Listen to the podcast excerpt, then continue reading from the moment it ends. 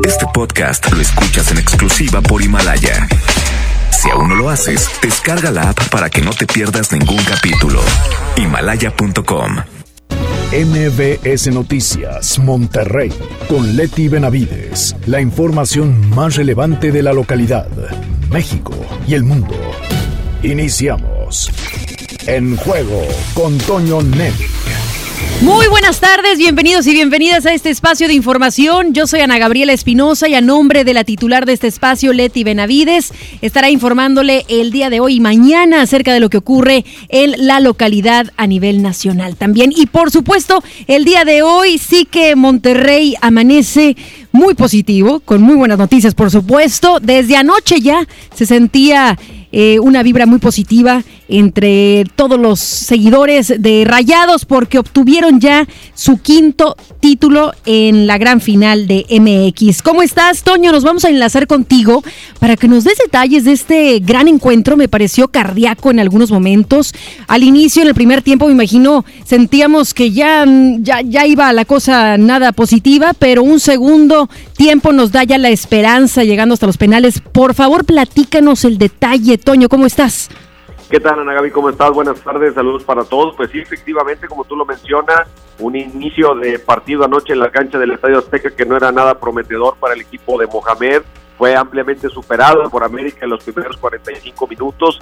Incluso el marcador pudo haberse quedado corto, ese 2 por 0 con el que América habló el partido, pero luego del descanso algo pasó, cambiaron las cosas en, la, en el ajuste que se hace en los vestidores en el medio tiempo. Monterrey salió con otra eh, situación táctica, hizo algunos cambios. América trató de conservar la ventaja que llevaba en el marcador y tuvo que aparecer el gran ídolo de este equipo, el goleador Rogelio Funes Mori, para hacer el tanto que empató el marcador global y llevó el encuentro a los tiempos extra. Ya los dos equipos con un cansancio físico evidente y pues eh, aunque hubo algunas jugadas de peligro, sobre todo a favor del equipo del América, el encuentro tuvo que llegar a la definición en la tanda de penales, que fue con el último penalti cobrado por Fangioni, el, decisivo para que Rayados levantara este tan ansiado trofeo. Una victoria importantísima para Rayados de Monterrey. Siempre ganar un campeonato es importante, pero hacerlo en la cancha del Azteca y hacerlo derrotando al América le pone todavía un sabor muy especial. Miles de aficionados se dieron cita en la cancha del Estadio Azteca, algunos otros que fueron a Ciudad de México pero no pudieron ingresar al estadio también se unieron a las celebraciones y ya hoy por la mañana el equipo llegó anoche ya a la madrugada, pero hoy por la mañana hubo desfile y una celebración que culminó en el Estadio de los Rayados de Monterrey, con lo cual el equipo rompe filas para tomar unos días de merecido descanso luego de la actividad en el Mundial de Clubes. Claro que es el turco Mohamed, el hombre vino para devolverle a este equipo no solo los resultados, sino la personalidad, el carácter y gusto por jugar al fútbol, así que quedará la figura del turco Mohamed como un hombre importantísimo, el engranaje principal en la parte deportiva para sacar adelante a este equipo, reconociendo, claro está, el trabajo de todas las instancias que componen este club y que hoy le dan una alegría importantísima a todos sus aficionados. El famoso trofeo que que tanto se deseaba, que provocó pues, incluso que la gente se alejara del estadio cuando Monterrey no conseguía ser campeón, pues hoy todo es alegría y hoy nos unimos para compartir con toda la afición del equipo de Monterrey este triunfo tan importante que sigue poniendo al fútbol regiomontano en el centro de la actividad, en el centro de los éxitos del balompié nacional. Hoy Tigres y Rayados son los grandes referentes del fútbol de alto nivel de nuestro país, Ana Gaby. Vamos a hablar de todo esto y tener más detalles, entrevistas y demás a las 4 de la tarde en el show del fútbol. Sí que estaremos muy atentos a los detalles que puedas brindar. Esta fue tan solo pues algunos de los detalles, pero ya te escucharemos por la tarde desmenuzando todo el partido y por supuesto conocer más acerca de ello. Muchísimas gracias, Toño. Gracias a ti, Ana Gaby. Hasta luego. Y en cuestión de vialidad, por supuesto, algunos operativos que se llevaron a cabo en algunos municipios, tanto Monterrey y Guadalupe, en relación a los festejos que se llevaron a cabo desde ayer ya por la noche, una vez que pues ya Rayados eh, alzaba la copa, eh, por supuesto tan ansiado, y la ciudad sí que se escuchaba muy viva por la noche, muy, muy, muy viva, mm, algo muy diferente a un domingo muy, muy ordinario. Así es que vamos a enlazarnos con Judith Medrano porque ella tiene el detalle completo de todos los festejos que se llevaron a cabo en la Macroplaza y también el desfile rumbo al estadio del conjunto. ¿Cómo estás, Judith? Adelante, te escuchamos. Gracias, Ana Gabriela. Te saludo con gusto. Te informo que el 2019 fue el año para el equipo de fútbol Rayados de Monterrey y este lunes los aficionados pudieron disfrutar del desfile y la celebración por el campeonato de la Liga MX. La fiesta Azul inició en el Parque Fundidor, en donde los jugadores a bordo de autobuses realizaron el recorrido por las principales avenidas entre los límites de los municipios de Monterrey y Guadalupe hacia el estadio BBVA. Los jugadores fueron recibidos entre porras y música por parte de los aficionados, quienes ya le esperaban.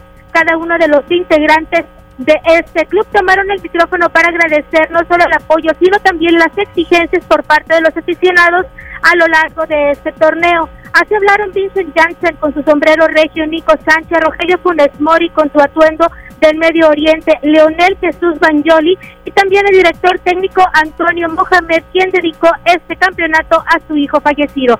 Vamos a escuchar. Yo te quiero, Monterrey, Monterrey, Monterrey, Monterrey, quiero verte campeón. Esto es todo para ustedes, todo para ustedes. Sigan exigiéndonos, sigan exigiéndonos, sigan acompañándonos porque vamos por más. ¡Vamos Monterrey! Muchas gracias. Eh, nada, solo agradecer a todos ustedes por creer y, y arriba en Monterrey, carajo, ¡vamos!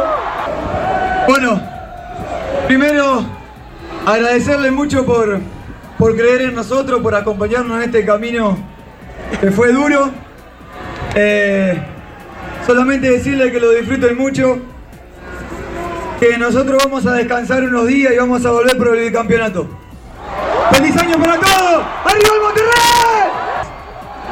Todas ustedes, muchas gracias por confiar, por querer en nosotros. ¿eh? Lo llevo en el corazón. No voy a hablar mucho. Saben lo que siento por este club, por esta camiseta. ¿eh? Todo para el cielo. Gracias. Te comento, Ana Gabriela, que los logros para Rayados han sido mucho. Uno de los más grandes es la ubicación del club en el ranking internacional y los retos que se vecinan son altos. Así lo expresó Tonatio Mejía, quien es el vicepresidente administrativo de Rayados. Escuchemos. Estoy muy contento, como les decía, la Copa. Además, nos toca, hoy vi la, la, el ranking y nos toca estar en el octavo lugar de acuerdo al, al, al, ranking mundial, cosa que nunca ningún equipo mexicano lo había conseguido. También veo la, la clasificación, el ranking de Forbes, una revista especializada o una organización especializada en análisis de negocios y nos dan el máximo valor de una, de una franquicia de fútbol en, en nuestro país. Y el título femenil y el, el título varonil y, el Mundial de Clubes y previo al Mundial de Clubes en la CONCACAF este, ganándole a toda la confederación. Entonces, la verdad es que muy contento. En general, tanto ayer por la noche en la Macroplaza como el día de hoy en el Gigante de Acero no se reportaron incidentes mayores, así lo comentó Miguel Ángel Perales, quien es el director de Protección Civil del Estado.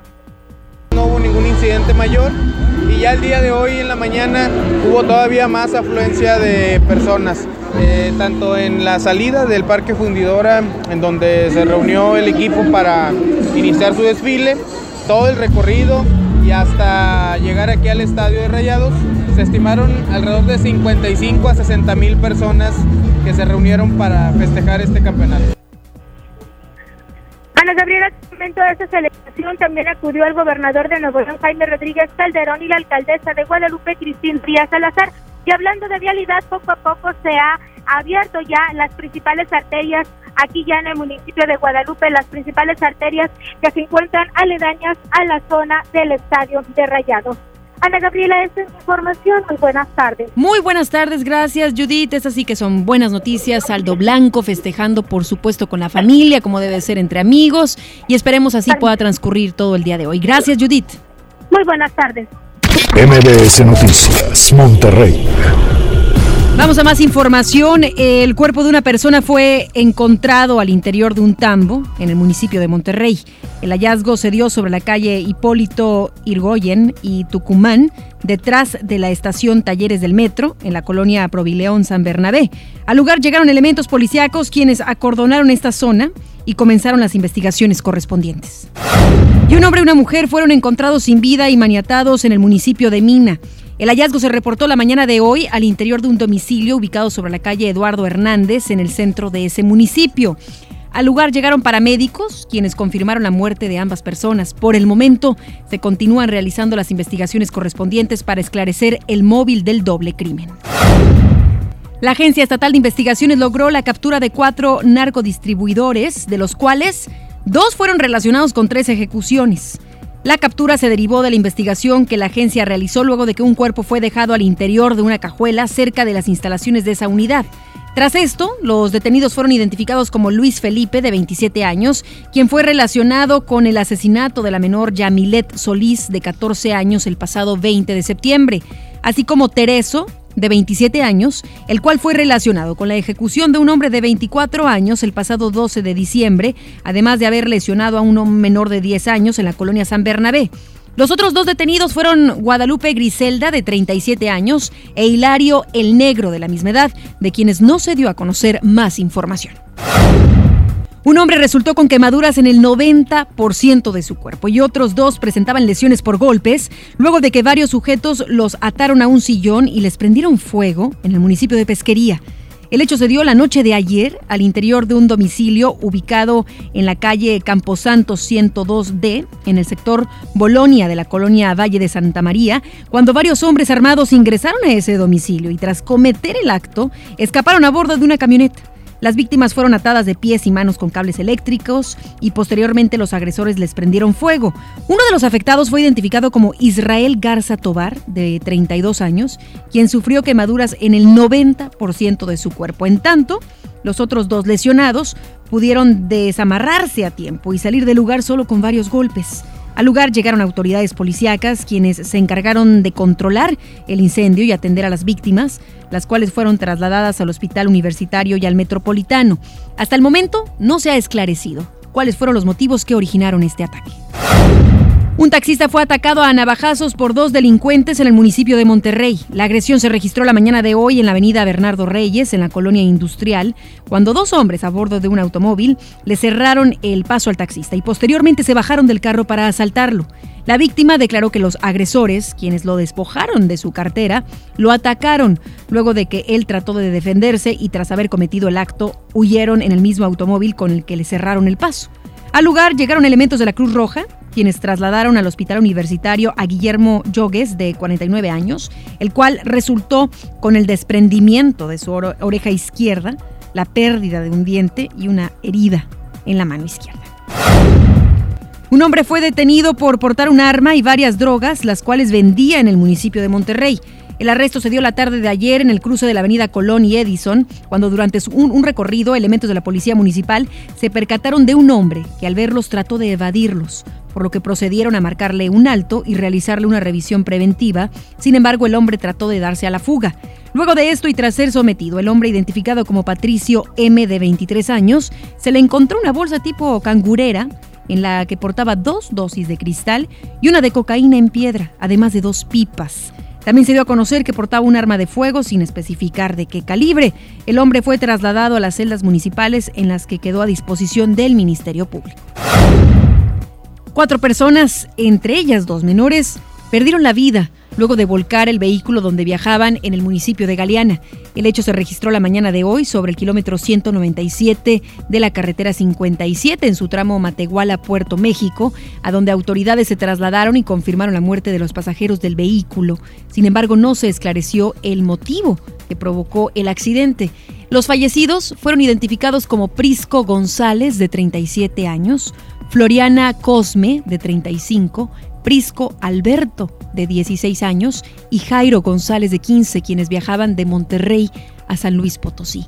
En el lugar también resultaron lesionadas dos personas, quienes fueron trasladadas a un hospital y fueron reportadas como graves. Todavía hay gente que está de vacaciones, que está por salir de la ciudad, inclusive para pasar año nuevo en algún otro eh, sitio de la República Mexicana. La invitación es a que conduzca con mucho cuidado. Y es que esta temporada decembrina y la pasada semana tuvimos una serie de accidentes que sin duda mucho tendrá que ver con el descanso que tengamos, por supuesto manejar en sobriedad, también utilizar el cinturón de, seguridad y los pequeños en su asiento correctamente instalado para que de esa manera podamos evitar a toda costa accidentes en estos próximos días.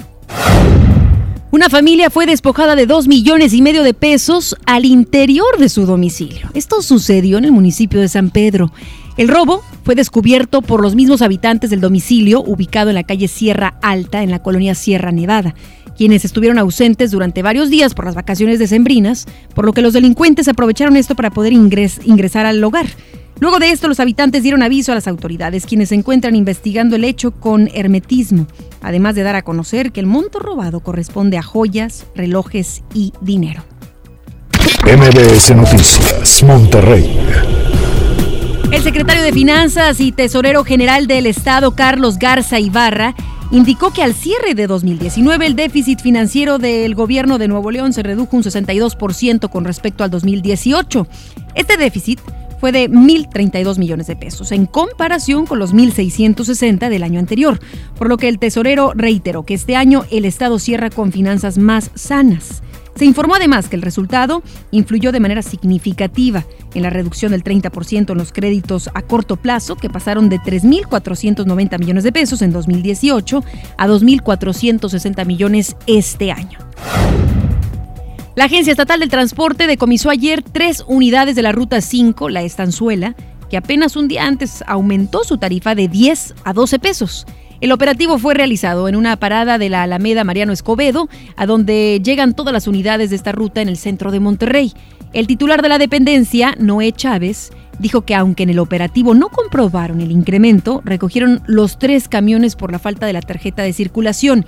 Señaló que una de las unidades fue retirada de forma definitiva por tener una antigüedad mayor a la permitida. Chávez exhortó a los ciudadanos a denunciar cualquier irregularidad en el transporte urbano, ya que aunque han aumentado el número de inspectores, les es imposible abarcar todo. Grupo Reforma reveló este domingo que el exgobernador por Nuevo León, Rodrigo Medina, es uno de los cuatro exmandatarios investigados por la Unidad de Inteligencia Financiera por distintas irregularidades durante su gestión, de acuerdo a unas fuentes consultadas por este medio.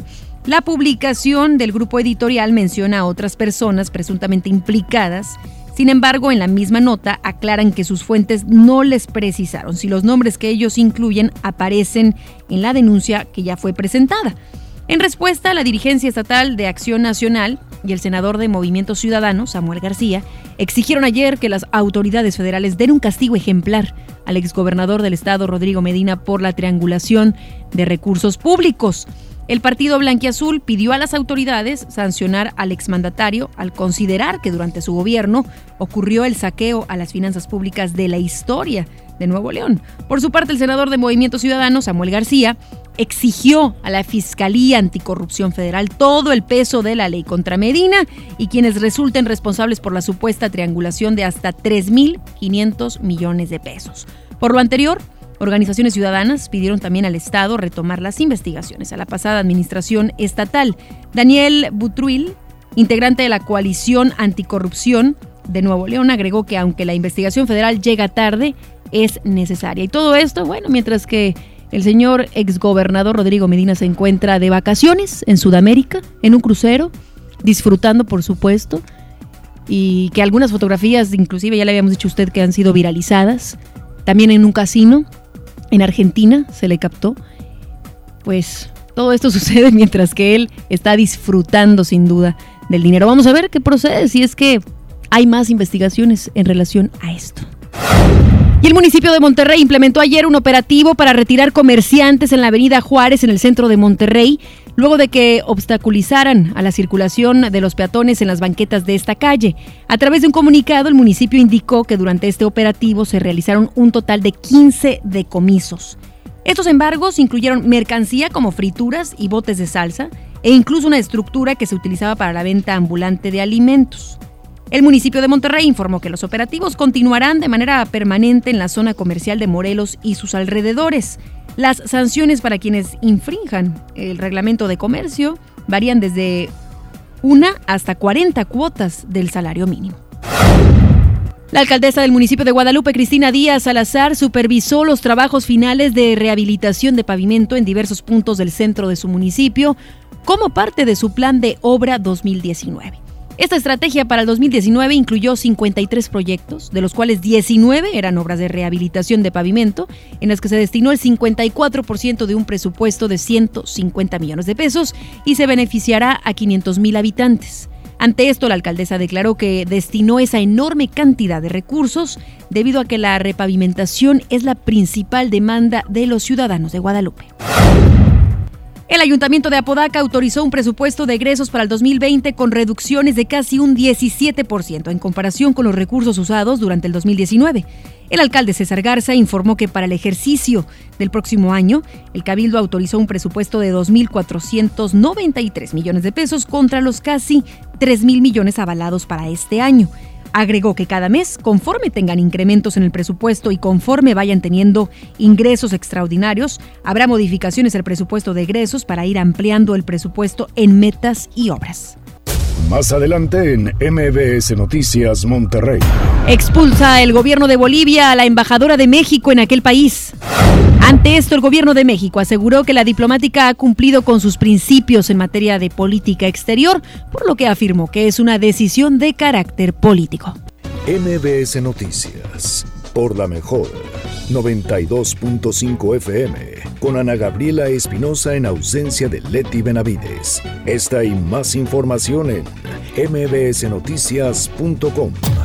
Regresamos. ¿Estás buscando información de salud, deportes, finanzas, música, noticias, entretenimiento, comedia, cultura, educación? Entonces entra a himalaya.com o descarga la aplicación para iOS y Android desde tu smartphone. Entra a la comunidad más grande de podcast, súmate a los millones de usuarios y descubre el contenido que Himalaya tiene para ti, porque siempre hay una gran historia que escuchar. Mi Navidad es mágica.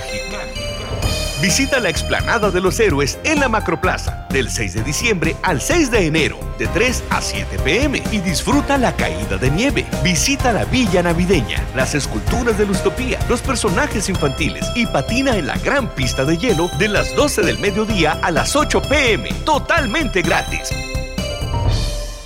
Gobierno de Nuevo León. Siempre ascendiendo. En Walmart, este fin de año, además de la cena, llevas momentos inolvidables. Ven y llévate. Uva blanca a 69 pesos el kilo y pavo natural a solo 52 pesos el kilo. En tienda o en línea, Walmart. Lleva lo que quieras. Vive mejor. Come bien. Aceptamos la tarjeta para el bienestar.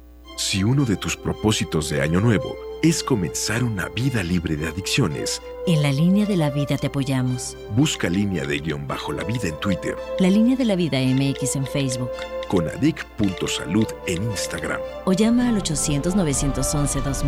Y si quieres ayudar a alguien con problemas de adicción, te, te escuchamos. Juntos por la paz. Estrategia Nacional para la Prevención de Adicciones. Gobierno de México. Cuando alguien ataca a una mujer electa por la ciudadanía, ataca la opinión de quienes la eligieron. Cuando alguien amenaza a una candidata, amenaza la libertad. Cuando alguien impide que una mujer participe en las decisiones importantes, discrimina a todas las voces que representa. La democracia se ve afectada por la violencia política contra las mujeres en razón de género. Conoce el protocolo para prevenirla y sancionarla en INE.mx. Porque en nuestra democracia contamos todas, contamos todos. INE. Conecta tu vida en Coppel. Ve hoy mismo por los nuevos smartphones ZTE con doble cámara para que captures momentos inolvidables. Disfruta la vida en alta definición con sus enormes pantallas y experimenta el mejor rendimiento con los potentes procesadores de última generación que ZTE tiene para ti. Mejora tu vida. Coppel. Contra la influenza, durante la temporada invernal, abrígate. Lleva a vacunar a niñas y niños de 6 meses a 5 años, personas mayores de 60 y mujeres embarazadas. Recuerda, la vacuna es gratuita y se aplica en cualquier unidad de salud. Por tu bienestar y el de tu familia, vacúnate. Secretaría de Salud. Gobierno de México. Este programa es público, ajeno a cualquier partido político. Queda prohibido su uso para fines distintos a los establecidos en el programa. Hoy en City Club, 10 por 10. 10% de descuento en los mejores productos. Elígelos y combínalos como tú quieras. Cómpralos de 10 en 10. Además, tres meses sin intereses en todo el club con tarjetas de crédito City Banamex. City Club, para todos lo mejor. Vigencia 30 y 31 de diciembre. Consulta restricciones y artículos participantes. No aplica con otras promociones. ¿Buscas tener un título profesional? El Centro de Capacitación MBS te ofrece ofrece el diplomado de titulación por experiencia, el cual te permitirá titularte como licenciado en administración con solo presentar el examen Ceneval. Para más información llama al 11000733 o ingresa a www.centrombs.com. A ver, Di, pregúntame. Pregúntame. Oh, más alegre. Pregúntame. Mucho más alegre. Pregúntame. Ahora, con más emoción. Pregúntame. Más alegre, que se note tu alegría. Pregúntame. y estás lista para responder el censo de marzo. ¡Qué bien! Censo de Población y Vivienda marzo 2020. INEGI, Conociendo México. Inicia el nuevo año ahorrando. Básicos a precios muy bajos. Toda la familia Tafirol con 45% de ahorro. Bantal bucofaringio 360 mililitros, 162 pesos. Farmacias Guadalajara. Siempre ahorrando. Siempre. En Smart celebramos el fin de año con muchos ahorros. Costilla con flecha para azar a 69.99 el kilo. Agujas norteñas para azar a 129.99 el kilo. Jack para azar a 109.99 el kilo. Bistec del 7 para azar a 105.99 el kilo. Lo que necesites para este fin de año, encuéntralo en Smart. Prohibida la venta mayoristas. MBS Noticias. Por la mejor. 92.5 FM. Con Ana Gabriela Espinosa en ausencia de Leti Benavides. Esta y más información en mbsnoticias.com. Continuamos. Vamos con el doctor César Lozano en un minuto para vivir mejor. Un minuto para vivir mejor con el doctor César Lozano. Siempre he creído que las personas que tienen esperanza, que tienen la fe, tienen grandes beneficios. Dentro de muchos beneficios es que tienen mayor posibilidad de que las cosas buenas sucedan en tu vida. Para mí es un beneficio tremendo. O sea, si como quiera voy a pensar en lo que quiero que ocurra, mejor voy a pensar que eso que va a ocurrir va a ser para mi bien. Eso es tener fe. Pero aparte, reduce los niveles de estrés y de ansiedad según la Universidad de Toronto, el Departamento de Neurología. También mejora tus relaciones interpersonales porque nadie quiere treparse un barco que se está hundiendo. ¿Quién quiere estar platicando con alguien que todo el día se está quejando o está viendo el futuro negativo? Hay menos riesgos de caer en depresión. La gente que tiene fe y esperanza. Y vives con más confianza, pues sabes que hay un poder superior que guía tus pasos. Me encantó una frase matona de un servidor que quiero compartirte. Que tus pensamientos incluyan siempre la fe. Que tus palabras expresen bondad y esperanza. Y que tus acciones sean siempre compasión y constancia. Ánimo, hasta la próxima. En Información Nacional. La presidenta interina de Bolivia, Janina Áñez, expulsó esta mañana a la embajadora de México, María Teresa Mercado, así como a la encargada de negocios y al cónsul de España, en una escalada del incidente en el que estuvieron involucrados diplomáticos españoles en la Embajada de México en ese país. En una declaración de prensa, Áñez dijo que el gobierno constitucional que preside decidió declarar personas no gratas a la embajadora de México en ese país, María Teresa Mercado, a la encargada de negocios de España en Bolivia, Cristina Borreguero, al cónsul Álvaro Fernández y al grupo de presuntamente diplomáticos encapuchados y armados. Agregó que Bolivia no es colonia de nadie y que el gobierno constitucional se respeta. En respuesta, la Cancillería mexicana instruyó a la funcionaria a regresar a México para resguardar su integridad. El titular de Secretaría de Relaciones Exteriores, Marcelo Ebrard, reconoció la actuación de Teresa Mercado y agregó que cumplió cabalmente representando a México. Y hace apenas unos momentos, ya la secretaria de Gobernación, Olga Sánchez Cordero, dijo que México no tiene intención de romper relaciones diplomáticas con Bolivia, luego de que la embajadora María Teresa Mercada fue declarada persona non grata y expulsada de aquella nación. Eso es lo que tenemos de información lo más actual. De hecho, rechazó las críticas hacia la política exterior mexicana y justificó las acciones recientes al señalar que ni en el periodo de la dictadura de Augusto Pinochet en Chile se dio un acoso similar al que hizo el gobierno interino de Bolivia en las instalaciones de la Embajada Mexicana. Explicó que la decisión del gobierno de México de pedir a la embajadora María Teresa Mercado que regrese a territorio nacional obedece a que se busca garantizar su seguridad personal. La Secretaría de la Defensa Nacional, la CDNA, reservó por cinco años, al finalizar el sexenio del presidente Andrés Manuel López Obrador, la bitácora de viaje que realizó el avión de la Fuerza Aérea Mexicana que se trasladó a Bolivia para recoger al exmandatario de ese país, Evo Morales. Lo anterior argumentó debido a que se revelaría información de las operaciones aéreas militares que realiza el ejército, lo que pondría en riesgo a la tripulación que hizo el operativo. La institución agregó que hay un riesgo demostrable de entregar esta información, puesto que podría caer en manos de la delincuencia organizada. Aunado a esto, el comisionado presidente del Instituto Nacional de Transparencia, Acceso a la Información y Protección de Datos Personales, Francisco Javier Acuña, habló del tema en entrevista para la primera emisión de MBS Noticias con Pamela Cerdeira, quien sustituyó a nuestro compañero Luis Cárdenas, comentó que la reserva de la Sedena es válida por la seguridad de las personas. Supuesto que toda la información términos generales es pública por regla, salvo excepciones. Eh, en realidad, una excepción que es válida es la reserva. No deberíamos nosotros, en términos generales, no debemos pronunciarnos anticipadamente de una información que todavía no llega a nosotros vía recurso, pues porque es anticiparnos a calificarla y por consecuencia pues no es correcto, no es técnicamente correcto.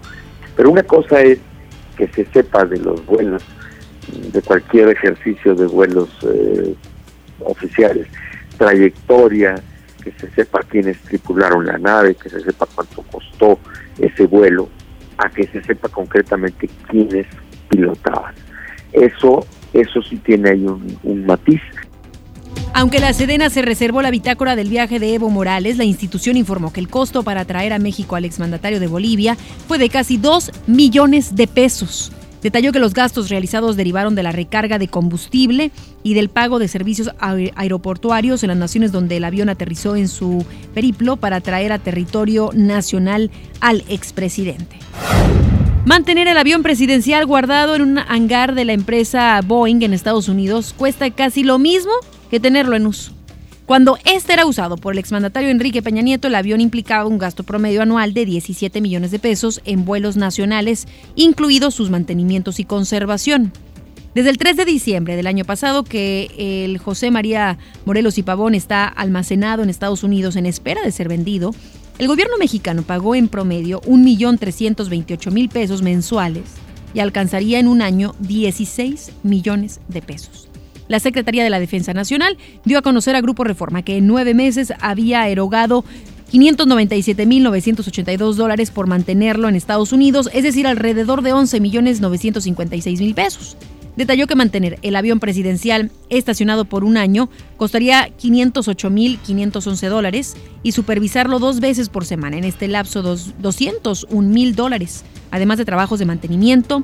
Eso más otros gastos llevarán a una erogación cercana a los 16 millones de pesos. De acuerdo con un reporte de la Secretaría de la Defensa Nacional, de enero a noviembre del presente año, el ejército fue blanco de 191 ataques armados, de los cuales 91 ocurrieron en Tamaulipas. En estos ataques murieron 12 militares por impacto de arma de fuego, de los cuales 5 fueron asesinados en Tamaulipas, 4 en Guerrero, 2 en Michoacán y uno más en Tabasco. Asimismo, los ataques armados dejaron un saldo de 66 elementos, con lesiones de ellos, 30 fueron agredidos en Tamaulipas, estado que tiene presencia de grupos criminales. La Secretaría de Gobernación informó que el 94% de los agresores en casos de violencia contra la mujer son familiares de la víctima.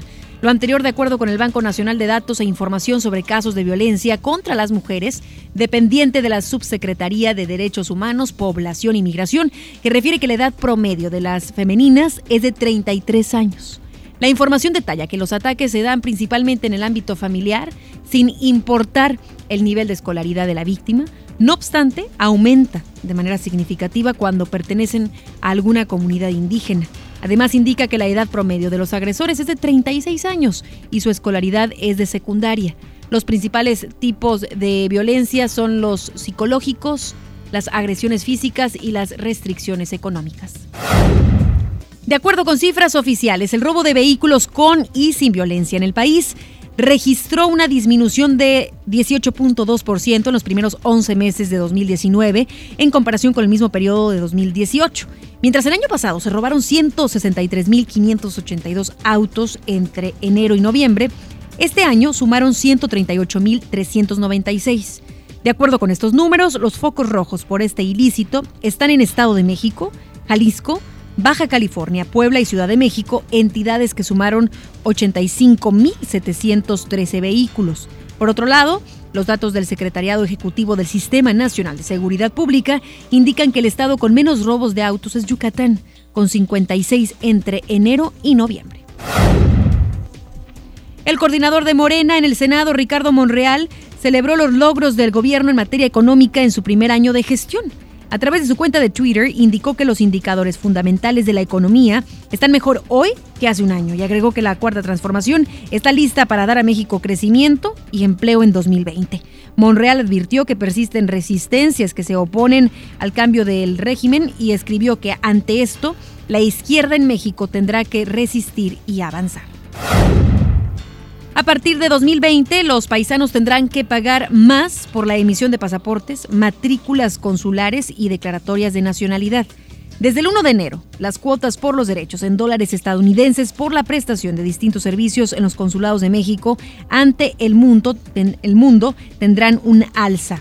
De acuerdo con las nuevas tarifas, una matrícula consular tendrá costo de 30 dólares, el pasaporte por un año y casos de protección consular tendrán un costo de 34 dólares. El pasaporte por tres años será de 78 dólares, por seis años de 107 dólares y por 10 años de 150 dólares. Una declaratoria de nacionalidad ahora costará 17 dólares y antes eran 15 dólares.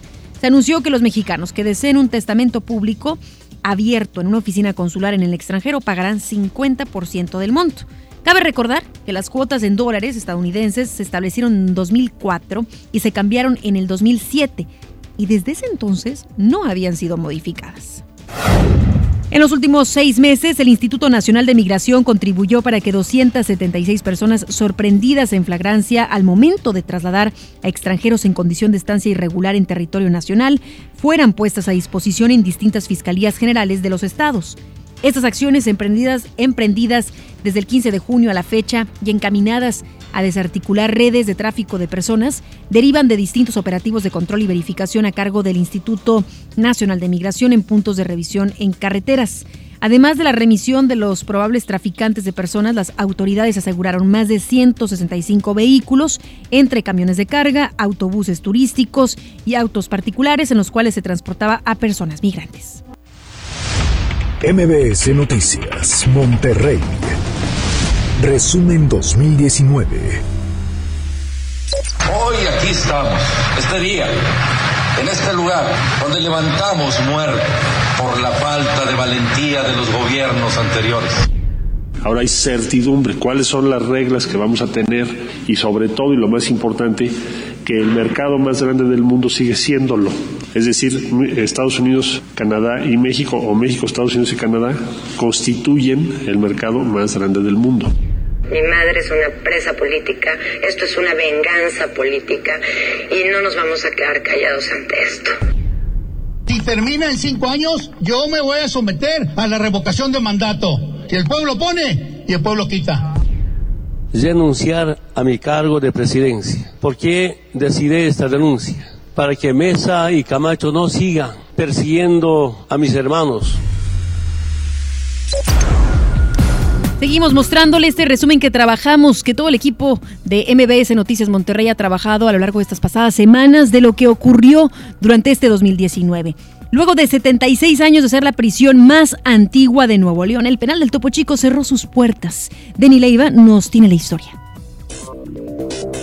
Tras 76 años de ser la cárcel más antigua en el estado y tras vivir la peor tragedia del sistema penitenciario cuando 49 reos perdieron la vida tras un motín en 2016, el 30 de septiembre del 2019 el penal del Topo Chico quedó oficialmente clausurado. Fue el 11 de julio de este año cuando el gobernador del estado Jaime Rodríguez Calderón anunció el desalojo del centro de readaptación social para posteriormente convertirlo en un parque que también albergará el nuevo archivo general del estado. Tras varios meses, la madrugada del 26 de septiembre a través de un amplio operativo policiaco, el gobierno estatal inició la despresurización del penal, esto al trasladar a un total de 900 reos hacia el penal de Apodaca. Posterior a este movimiento, se darían otros traslados a diferentes penales, hasta que solo quedaron los 150 reos con mejor comportamiento, quienes participaron en la ceremonia de clausura el 30 de septiembre. Ese día, en un acto protocolario que contó con la presencia de diversos miembros de la esfera pública y vecinos de la zona, el mandatario estatal indicó que con este desalojo se puso fin a décadas de negligencia de pasadas, quienes ignoraron el grave problema del autogobierno al interior del penal, por lo que llamó a educar a las nuevas generaciones para evitar construir más centros penitenciarios. Hoy aquí estamos, este día, en este lugar, donde levantamos muerte por la falta de valentía de los gobiernos anteriores. Estoy tratando de generar en ustedes una reflexión más que un aplauso.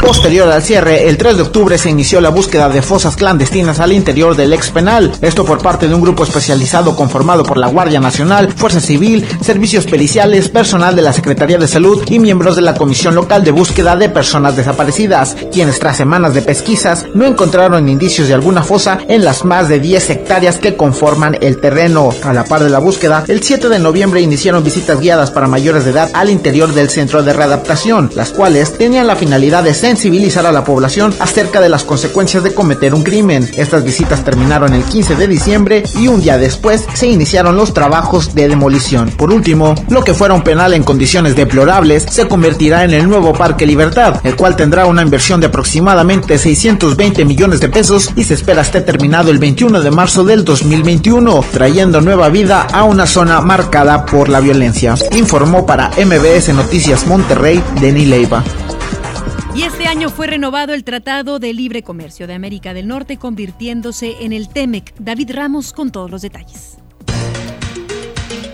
Tras la necesidad de otorgar mayor competitividad a Norteamérica ante el crecimiento económico de Asia, en 2018 México, Estados Unidos y Canadá llegaron a un nuevo acuerdo comercial que sustituye al Tratado de Libre Comercio de América del Norte. Sin embargo, no fue hasta el presente año que el pacto entre estos tres países fue sellado. Lo anterior luego de que Estados Unidos exigiera a México elevar los estándares de las condiciones laborales, por lo que nuestro país emprendió una reforma de la ley de trabajo. Los negociadores del TEMEC, Robert Lighthizer, representante de comercio de Estados Unidos, Jesús Seade, subsecretario para América del Norte por parte de México y Cristina Freeland, viceprimera ministra de Canadá, firmaron el pasado 11 de diciembre en Palacio Nacional las modificaciones al tratado. Estas reformas contemplan nuevas condiciones en materia laboral, medioambiental, en biomedicina y para el contenido de la industria automotriz. El presidente Andrés Manuel López Obrador asistió a la firma como testigo al cierre definitivo de la negociación que se extendió por casi dos años y medio. Este acuerdo se apuntaría como un logro en materia comercial del presidente de Estados Unidos, Donald Trump, al mismo tiempo que enfrenta el proceso de destitución en su país. Los negociadores reconocieron que el proceso ha sido todo menos fácil. López Obrador señaló que en este lapso de planeación existió un momento de desencuentro y ruptura con Trump, pero que las negociaciones siguieron adelante. Luego de aprobarse las modificaciones, la Cámara de Representantes reiteró que el acuerdo comercial que antes había presentado Trump era profundamente defectuoso y que gracias a que se mantuvieron firmes en la negociación lograron mejorarlo. Los demócratas insisten en que tanto México como Canadá accedieron a los cambios que plantearon, lo cual permitirá que el tratado funcione infinitamente mejor para los tres países.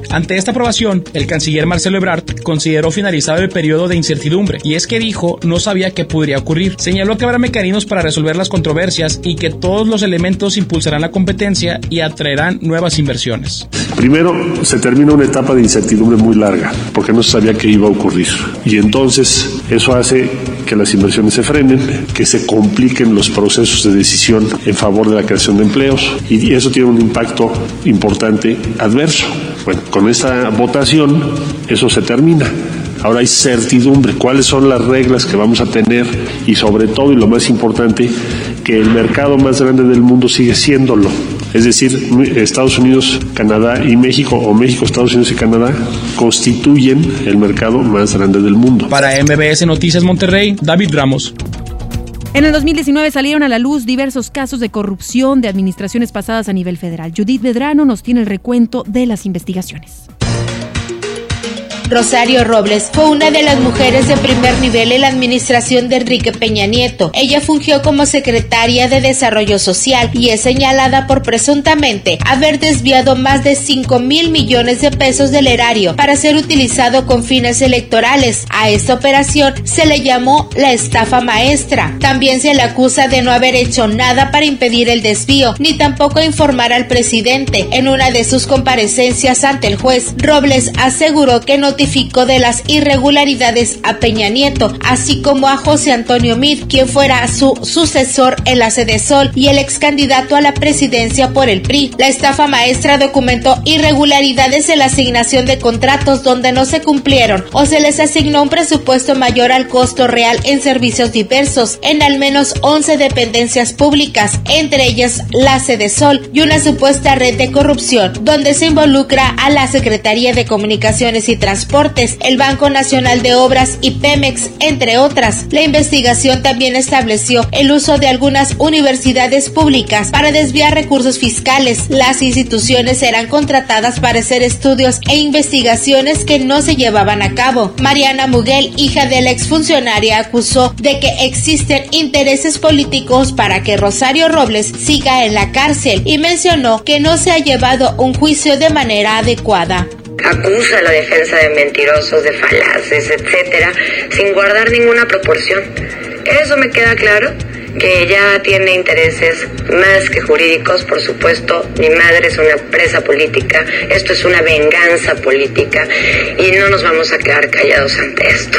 Actualmente se encuentra internada en la prisión preventiva de Santa Marta, Acatitla, en el Estado de México. En muchos casos, la función de la primera dama es apoyar las actividades sociales y de desarrollo social que realizan los gobernadores, pero no en todos los casos es así. Y Karime Macías esposa de Javier Duarte, ex gobernador de Veracruz, quien se encuentra preso por desvíos de recursos, lo sabe bien. Esta pareja pasó de ocupar las portadas en las revistas de sociales a ser señaladas por una investigación al desviar al menos 112 millones de pesos de los recursos públicos y ser utilizados en cuestiones personales. Dentro de las indagatorias realizadas por las autoridades en Veracruz, encontraron en una bodega una libreta que pertenecía a Karime Macías y la frase sí merezco abundancia junto a artículos de lujo. Fue en el mes de octubre cuando fue ubicada y detenida por la policía en una zona de alta plusvalía en Londres. Ella pagó una fianza cercana a los 3.5 millones de pesos para quedar en libertad. Será en enero cuando acuda ante el juez. Para MBS Noticias, Judith Pedrano.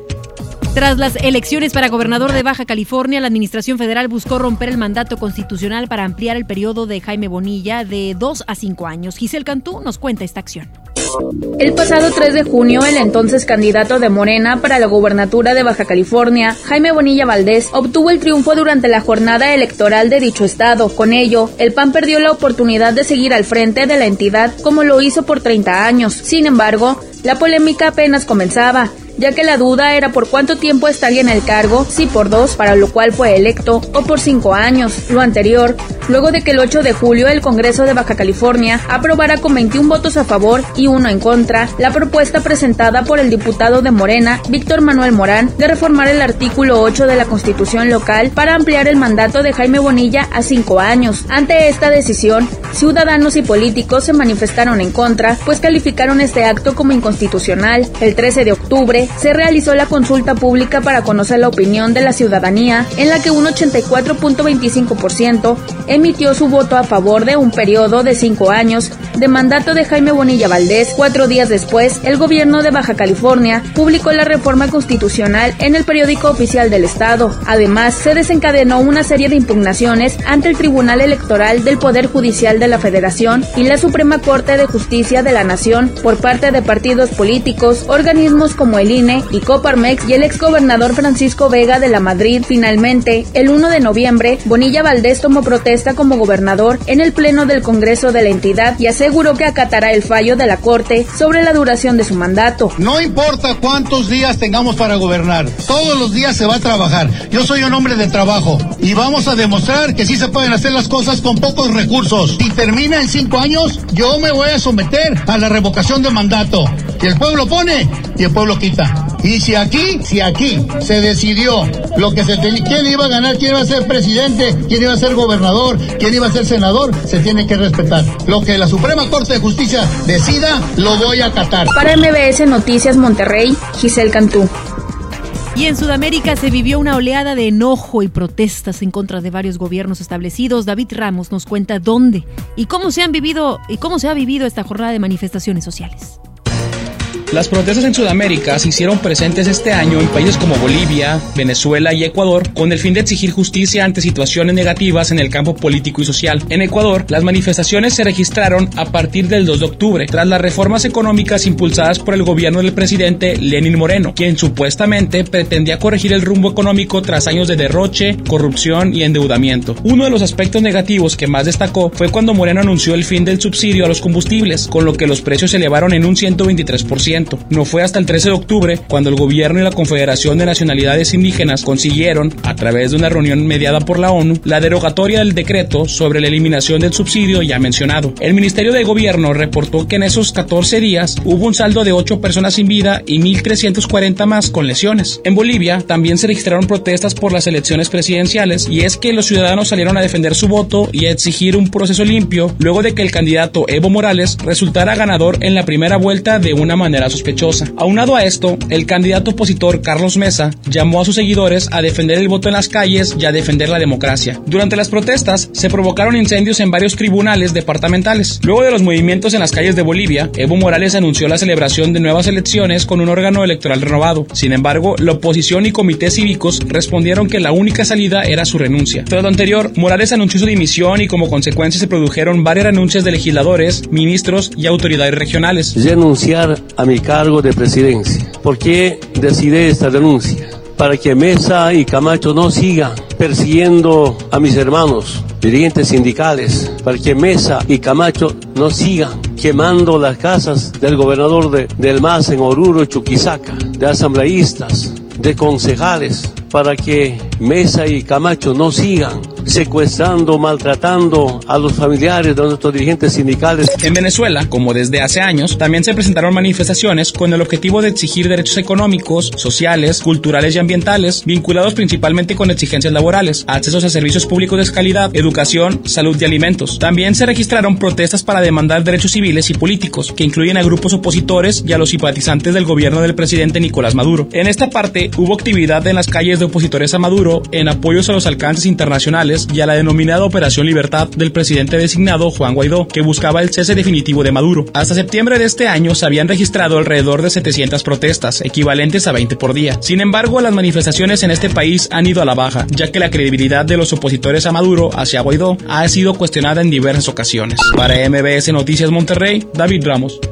MBS Noticias, por la mejor 92.5 FM con Ana Gabriela Espinosa en ausencia de Leti Benavides. Esta y más información en mbsnoticias.com. Regresamos. Amigos, les tengo una noticia. ¿Sabían que ya pueden escuchar y disfrutar el podcast de este programa en Himalaya? Así es, Himalaya es la app más increíble de podcast a nivel mundial que ya está en México y tiene todos nuestros episodios en exclusiva. Disfruta cuando quieras de nuestros episodios en Himalaya. No te pierdas ni un solo programa. Solo baja la aplicación para iOS y Android o visita la página de himalaya.com para escucharnos por ahí. Himalaya. Arranca el 4x4 matón. Cuatro días, cuatro piezas, por solo 10 pesos. De lunes a jueves en la compra del combo 1, 2 o 3. Aplican restricciones. Lo esencial es invisible, pero no para ellos. Para muchos jóvenes como Maybelline, la educación terminaba en la secundaria. No para ella. Está en una prepa militarizada donde estudia además una carrera técnica. Con seis planteles y más de 3.000 alumnos, las prepas militarizadas son un modelo de disciplina y valores que cambia vidas. Hay obras que no se ven, pero que se necesitan. Nuevo León, siempre ascendiendo. El gobierno federal, a través de la Secretaría de Comunicaciones y Transportes, impulsa la construcción del tren interurbano México-Toluca una obra ecológica que optimizará el traslado de pasajeros entre las dos ciudades. Tren Interurbano México-Toluca, alternativa de transporte rápido, seguro y eficiente. Secretaría de Comunicaciones y Transportes. Gobierno de México.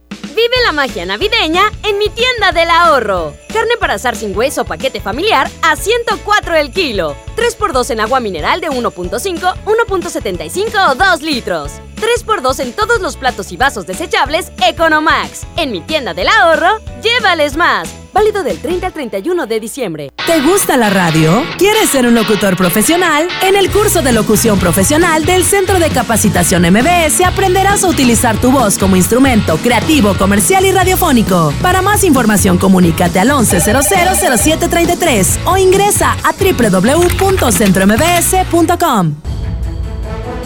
El trabajo engrandece a un país. El respeto fortalece a su pueblo. La honestidad lo hace justo. La legalidad hace libre a su gente. Por leyes justas e incluyentes, trabajamos en la 64 legislatura. Así, refrendamos nuestro compromiso de servir. Senado de la República. Cercanía y resultados. Farmacias Benavides acompaña el bienestar de tu familia. Tapsin Pack Active y Noche de 12 piezas a solo 80 pesos y 50% de descuento en la segunda pieza de selección de antiácidos Riopan. Ahora llegamos a ti por Rappi. Descarga la app. Soy César Lozano y en Farmacias Benavides, sentirte acompañado es sentirte mejor. Consulta a tu médico, consulta términos y condiciones en farmacia. Vigencia el 31 de diciembre. Es momento de cerrar un gran año porque lo logramos juntos. Uva roja sin semilla 39.90 el kilo. Pavo ahumado 64 pesos el kilo y lomo de cerdo 79 pesos el kilo. Bodega Horrera, la campeona de los precios bajos. Aceptamos tus vales del gobierno de la Ciudad de México. Si uno de tus propósitos de año nuevo es comenzar una vida libre de adicciones, en la línea de la vida te apoyamos. Busca línea de guion bajo la vida en Twitter. La línea de la vida MX en Facebook.